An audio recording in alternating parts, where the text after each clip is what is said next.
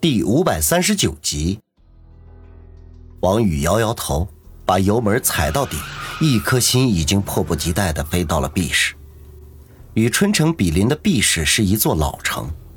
王宇前几次来的时候，都是直接住进林雪飞翠玉山的别墅里，唯独一次是陪子双来此购物，也都是奢华的高档服装店，所以他对 B 市的印象并不深刻。甚至 B 市的火车站在什么地方，他也弄不清楚。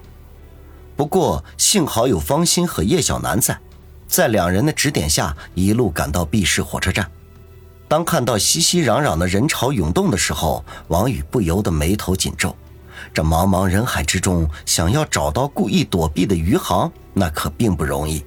而此刻已经是下午两点半左右，王宇心中着急。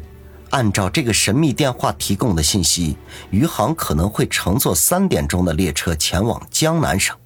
如果在发车前找不到他，那么从此以后再想找他，就等同于大海捞针，自然也就休想将于雨溪救出。方心也意识到了这个问题，急得眼泪就在眼圈中打转，抓着王宇的胳膊，哽咽地说道：“小雨，求求你。”无论如何，都要帮我救回希儿。王宇拍拍他的手背，安慰道：“欣姐，你放心，就算把 B 市火车站翻个底朝天，我也一定会把人找出来的。”叶小楠在旁边皱眉说道：“王宇，还是叫孙威和孙奎带来的人下去找人吧，时间可不多了。”王宇点点头：“好。”当即转身向身后望去。孙威等人乘坐大巴已经到来，他招招手，孙威和宋奎便跳了下车，跑了过来。王宇沉声说道：“派人搜索整个火车站，如果发现余杭的踪迹，立刻将其制服。”叶小楠补充：“最好三人一组，方便行动。”孙威和宋奎点了点头，转身回去安排。少卿便见他们带来的人从大巴上陆续下车。然后飞快地散步到了熙攘的人群中，就连孙威和宋奎两人也不例外，加入到了搜索的队伍当中。王宇吐了口气，取出手机跟何梅联系，他们比他至少提前一个小时抵达这里，说不定会有什么收获。电话接通，王宇沉声问道：“何梅，情况怎么样？”天一堂的人都出动了，封锁了火车站的各个出入口。只要余杭现身，他都觉得插翅难飞。”何梅说道。王宇嗯了一声，刚要说话，何梅却又说道：“王宇，你也带人来了？是我带了几十个人过来。最好叫你的人马低调一点，万一把余杭惊动了，线索就断了。”何梅有些恼怒的说道。王宇一愣，抬头向人群里扫了一眼，不由得大怒。原来孙威他们带来的那些人，居然大摇大摆的在人群中找人，没有丝毫的避讳。更加令人气结的是，他们都是穿着统一的服装，一看就是一伙的。如果余杭真的出现，那肯定会掉头就走。见此情景，他对何梅说了一句“保持联系”，便挂断了电话，然后立刻给孙威致电。铃声响了一下，便即接通。孙威有些喘息的问道。宇哥，有什么指示？告诉你的人，别那么明目张胆。要是把余杭给我惊走了，我拿你试问。王宇森然的说道。孙威吓了一跳，忙不迭的说：“明白。”王宇收了线，对身边的方心说道：“欣姐，你不宜露面，就待在车里等我的消息。我和小南也去找找看。”方心点点头。擦了一把腮边的眼泪，小雨，你自己小心。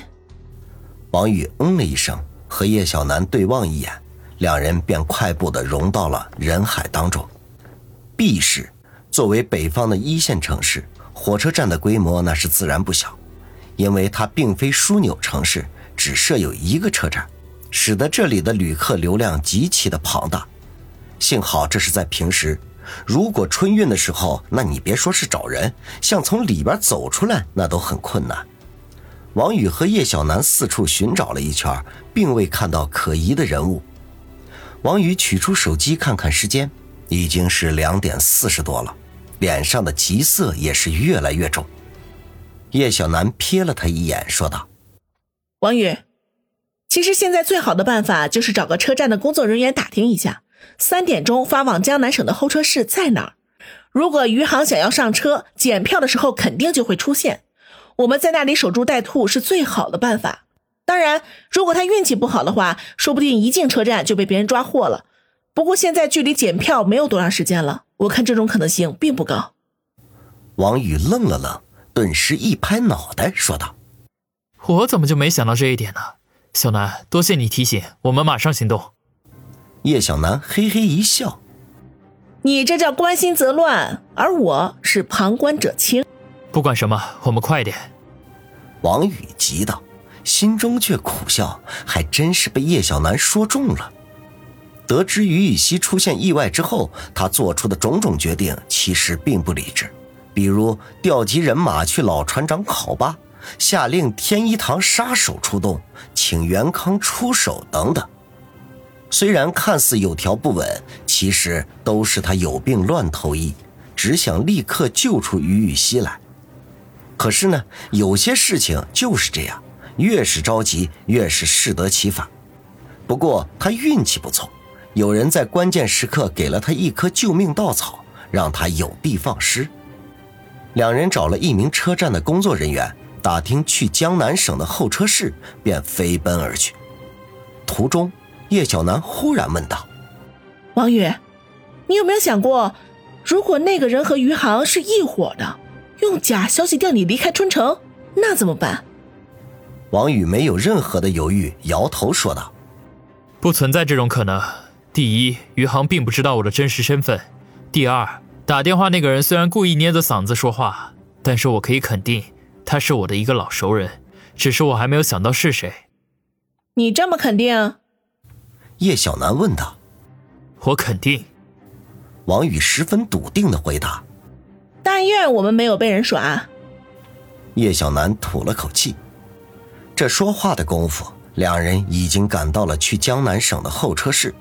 只见检票口已经排起了长长的人龙，正在等待检票。我们分头行动，我从后往前，你从前往后。一旦发现，不管用任何手段，立刻制服。王宇沉声说道。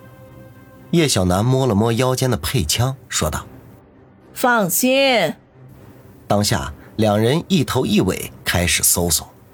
很快，叶小楠那边就出现了情况。一个戴着帽子、穿着风衣的男子引起了他的注意。